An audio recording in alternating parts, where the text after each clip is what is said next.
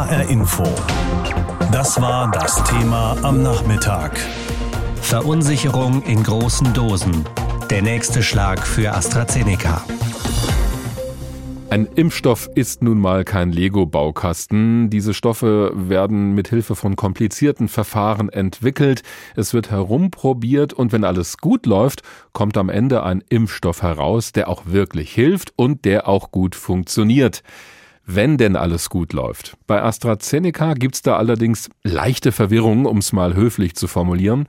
Gestern nun wurde empfohlen, hier in Deutschland erstmal keine Leute weiter damit zu impfen, die jünger sind als 60 Jahre, denn es gab in dieser Altersgruppe einige wenige Fälle von Blutgerinnseln und davon sind auch einige Fälle tödlich gewesen. Umso verwirrender, dass die Europäische Arzneimittelbehörde EMA jetzt wiederum sagt, sie sehe kein altersspezifisches Risiko bei diesem Impfstoff. Wie das jetzt in Hessen weitergehen soll, hat die Landesregierung heute erklärt und auch das war schwierig. Es sind Tage der Unsicherheit, der bösen Überraschungen. Volker Bouffier ist anzusehen, dass er mit diesem Rückschlag wohl eher nicht gerechnet hat, dass einer der wichtigsten Impfstoffe nicht mehr flächendeckend eingesetzt werden kann. Das eigentliche Problem liege aber ganz woanders, dass sich die Menschen vielleicht nicht mehr impfen lassen wollen, dass sie verunsichert sind, dass am Ende die ganze ohnehin stockende Impfkampagne beschädigt wird. Zweifel will er aber nicht aufkommen lassen. Bouffier zwischen persönlichem Bekenntnis und flammendem Appell an die Bürger. Ich werde selbstverständlich AstraZeneca dann nehmen zum Impfen, wenn ich an der Reihe bin. Das wird jetzt hoffentlich bald mal sein. Und ich möchte die Bürgerinnen und Bürger bitten, weiter sich impfen zu lassen. Es ist der beste und erfolgreichste Schutz gegen diese Erkrankung und zur Überwindung der Pandemie. Die Stimme verrät es. Es ist schon fast eine flehentliche Bitte, am Ball zu bleiben, zu warten, nicht impfmüde zu werden, obwohl Bouffier keine neuen Impftermine für Jüngere verspricht. Wann sich die große Masse impfen lassen kann, ist unklar. Aber die Politik spürt, das Hin und Her um AstraZeneca könnte am Ende jenen in die Hände spielen, die gegen das Impfen überhaupt sind. Diese Sorgen sind auch in Wiesbaden ungleich größer als die Sorge, dass jetzt Impfstoff fehlen könnte. Innenminister Peter Beuth sagt, Impfzusagen werden eingehalten. AstraZeneca werde bei Jüngeren ausgetauscht durch andere Impfstoffe. Die Impfzentren werden sich dort entsprechend anpassen und umstellen. Und es ist auch sichergestellt, dass wir keinen Erst- oder Zweitimpftermin, den wir eigentlich mit Moderna oder BioNTech vorgesehen haben, in irgendeiner Form in Gefahr bringen. Die Impfmengen, die uns in den nächsten Wochen auch bei diesen beiden Impfstoffen zur Verfügung stehen, lassen das zu. Worauf müssen sich die Menschen aber jetzt wirklich einstellen? Für über 60-Jährige ändert sich nichts. Wer unter 60 ist und schon einen Erstimpftermin hat, kann den Termin auch behalten und auf Wunsch gibt's dann BioNTech oder Moderna, und zwar aus den Reserven, die für Zweitimpfungen zurückgehalten wurden. Das ist schon kompliziert genug, aber es wird noch komplizierter. Richtig kompliziert wird es für die 100.000 Menschen unter 60, die schon das erste Mal mit AstraZeneca geimpft wurden, vor dem Verbot und jetzt auf ihre Zweitimpfung warten. Die soll erstmal ausgesetzt werden, bis Ende April. Und bis dahin soll geklärt sein, läuft es jetzt wieder mit AstraZeneca oder kann die Zweitimpfung auch von einem anderen Hersteller kommen. Gesundheitsminister Kai Klose sieht jedenfalls keinen Grund, AstraZeneca für Jüngere jetzt in Bausch und Bogen zu verdammen. Dieser Impfstoff soll in Arztpraxen verimpft werden. Die Ärztinnen und Ärzte sollen schauen, wer dafür in Frage kommt. Denn gerade wenn man viele Fragen hat zu einem solchen Impfstoff, der ja auch Verunsicherung ausgelöst hat, ist es besonders gut, wenn man die mit dem Arzt oder der Ärztin seines Vertrauens besprechen kann. Das könnte auch eine Chance sein für alle, die nicht länger warten wollen mit dem Impfen. Die AstraZeneca-Impfung beim Hausarzt könnte jetzt schneller kommen als erwartet. Die Zusammenfassung von Andreas Meyer-Feist aus Wiesbaden. Das eine ist ja das, was Fachleute empfehlen und was die Politik dann entscheidet.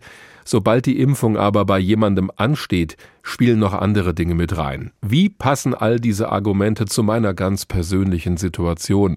Und wie ist mein Bauchgefühl in dieser Angelegenheit? Denn diese Impfung ist nach wie vor freiwillig. Wie die Leute an diesem Tag damit umgehen, vor allem wenn eigentlich AstraZeneca auf dem Programm steht, das hat sich unsere Hessen-Reporterin Marie-Katharin Fromm angeschaut und zwar in einem Impfzentrum in Alsfeld. Mit ihrem Impfpass in der Hand und einer Bescheinigung des Arbeitgebers wartet Doreen Herrchenröder vor dem Impfzentrum in Alsfeld. Sie kommt aus Freien Steinau und arbeitet im orthopädischen Bereich, hat dort häufig mit Risikopatienten zu tun. Deshalb hat sie einen Impftermin bekommen, und zwar mit AstraZeneca. Doch sie ist erst 43 und fällt damit eigentlich raus. Nur noch über 60-Jährige sollen AstraZeneca bekommen. Was nun also? Es war sehr verwirrend. Also es ging gestern Abend schon los. Äh, wird eingestellt, ganz kurios. Dann meine E-Mails gecheckt morgens, keine Absage, telefoniert, überlegt, keiner konnte es mir sagen. Irgendwann hatte ich jemanden vom Impfzentrum hier am Telefon und der hat gesagt, ich soll einfach kommen und dann habe ich mich gefreut. Nach der Anmeldung ist dann klar, nein, die 43-Jährige bekommt keinen Impfstoff von AstraZeneca. Stattdessen bekommt sie eine Dosis von BioNTech. Das hat sie auch der Flexibilität des Impfzentrums im Vogelsbergkreis zu verdanken. Kurzfristig hat das Team dort umgeplant, damit die Leute nicht umsonst zum Impftermin kommen, erklärt der Leiter Erich Franze Bielefeld. Wir haben heute Morgen sehr schnell entscheiden müssen. Wir kriegten auch ganz kurzfristig noch äh, eine Order vom äh, Ministerium.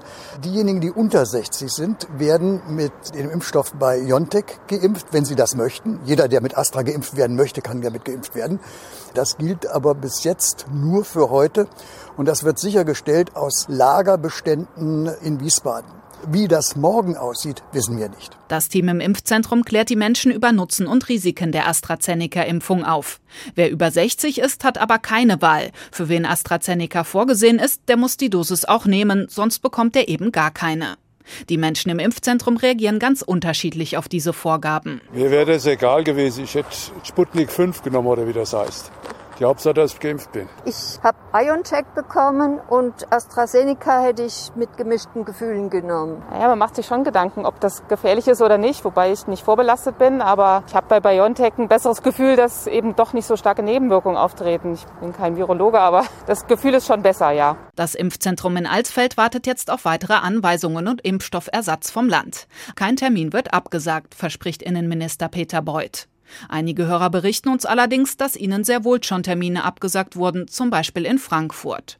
Zweitimpfungen mit AstraZeneca werden jetzt nach hinten verschoben in den Mai, erklärt Beuth. Etwa 100.000 Erstgeimpfte sind unter 60. Die sind damals von uns so eingestellt worden, dass sie nach sechs Wochen erfolgen äh, würden.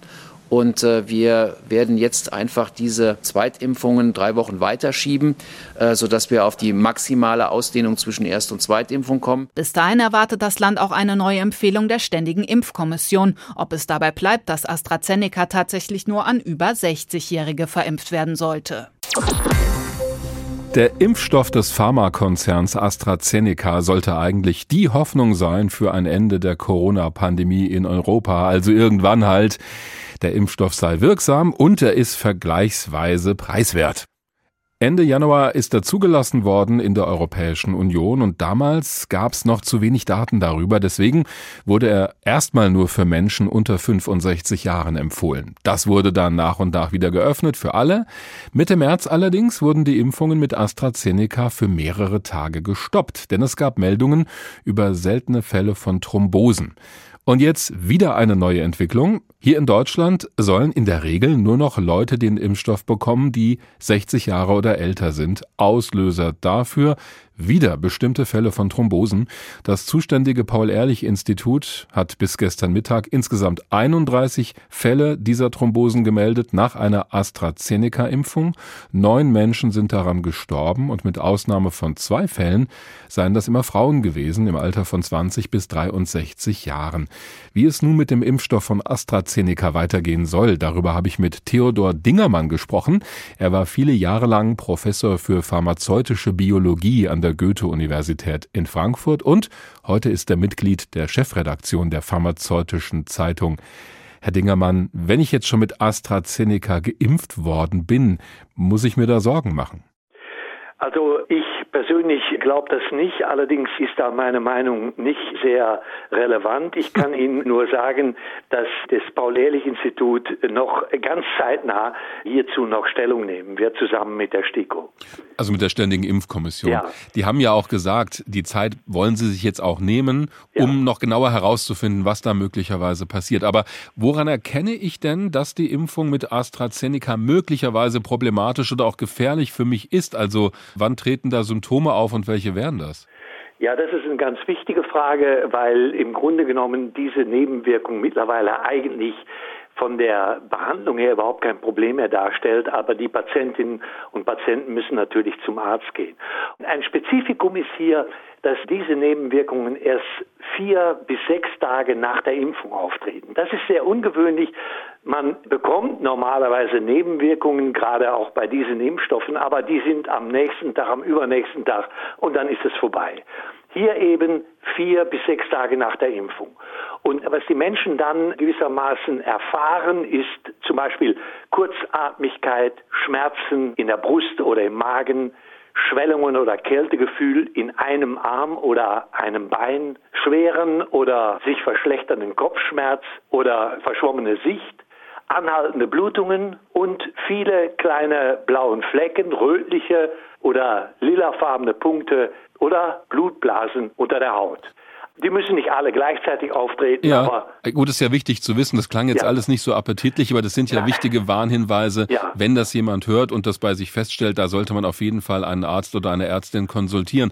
Aber weil Sie gesagt haben, diese Nebenwirkungen sind in der Regel gut zu behandeln. Es sind ja neun Menschen gestorben in Deutschland, weil es eben bei denen diese schwere Form von Blutgerinnseln gab. Jetzt heißt es aber, auch das ließe sich behandeln. Da gibt's Fachleute in Greifswald, die so eine Therapie entwickelt hätten. Also wie ist das konkret? Lassen sich solche Todesfälle jetzt verhindern? Ja, also das kann man wahrscheinlich eindeutig bejahen und das ist die wirkliche Leistung dieser Kollegen aus Greifswald, die gewissermaßen den Mechanismus dieser Trombenbildung eruiert haben und auf der Basis dieses Mechanismus weiß man jetzt, wie man hier behandeln muss. Und das ist eigentlich eine relativ einfache Behandlung. Man bekommt äh, hohe Dosen an Antikörpern, die aus Blutplasma gewonnen wurden. Und diese Antikörper, die sorgen dann dafür, dass das Problem praktisch verschwindet. Das verstehe ich nicht ganz, denn wenn es diese Methode doch gibt, warum sind trotzdem Menschen gestorben? Das ist sozusagen das Problem der frühen Geburt, möchte ich mal sagen. Also das sind diejenigen, die dazu beigetragen haben, so brutal wie das klingt, um tatsächlich diesen Mechanismus aufzuklären. Ah. Das hat man natürlich nicht gewusst. Ja. Und erst durch solche Fälle und gerade die Verstorbenen, hier ging es um vier verstorbene Patientinnen, die haben dazu beigetragen, diesen Mechanismus aufzuklären. Aber das ist jetzt eigentlich vorbei, kann man sagen. Jetzt wird ja auch empfohlen, Menschen ab 60 Jahren sollen weiter geimpft werden mit AstraZeneca. Ist das denn für diese Menschen auch sicher nach allem, was wir wissen? Ja, also nach allem, was wir wissen, scheint das sicher zu sein. Es gibt nur einen Fall eines männlichen Patienten. Von den 31 Fällen sind ja nur zwei männlich und einer dieser betroffenen Männer, der war 63 Jahre alt, also es geht ein bisschen höher, aber ansonsten sind diese Komplikationen bei älteren Männern oder bei älteren Frauen nicht beobachtet worden. Es gibt da jetzt auch Menschen, die schon mit AstraZeneca geimpft wurden, die aber noch auf die zweite Impfung warten. Da gibt es ja auch immer eine bestimmte Wartezeit dazwischen. Darüber will die Impfkommission noch informieren, wie da vorgegangen werden soll. Also sollen sich die Leute jetzt trotzdem impfen lassen oder wird es erst noch wirklich entschieden? Das wird in der Tat noch entschieden. Es gibt hier verschiedene Konzepte, die zwar in klinischen Studien erprobt werden, aber wo die Ergebnisse noch nicht vorliegen. Das sind interessante Konzepte, beispielsweise, dass man dann die zweite Impfung mit einem anderen Impfstoff, zum Beispiel einem mRNA-Impfstoff, also sowas, was BioNTech herstellt, sich impfen lassen kann. Das ist eigentlich ein seltenes, aber etabliertes Verfahren. Beispielsweise für einen Ebola-Impfstoff muss man sowas machen, weil das sonst nicht funktioniert. Und äh, deshalb ist es sehr plausibel, dass es auch hier bei SARS-CoV-2 funktionieren wird. Da laufen allerdings jetzt die klinischen Studien und hier sind die Zulassungsbehörden sehr konservativ. Die entscheiden nur auf der Basis von Daten und die müssen erst noch kommen.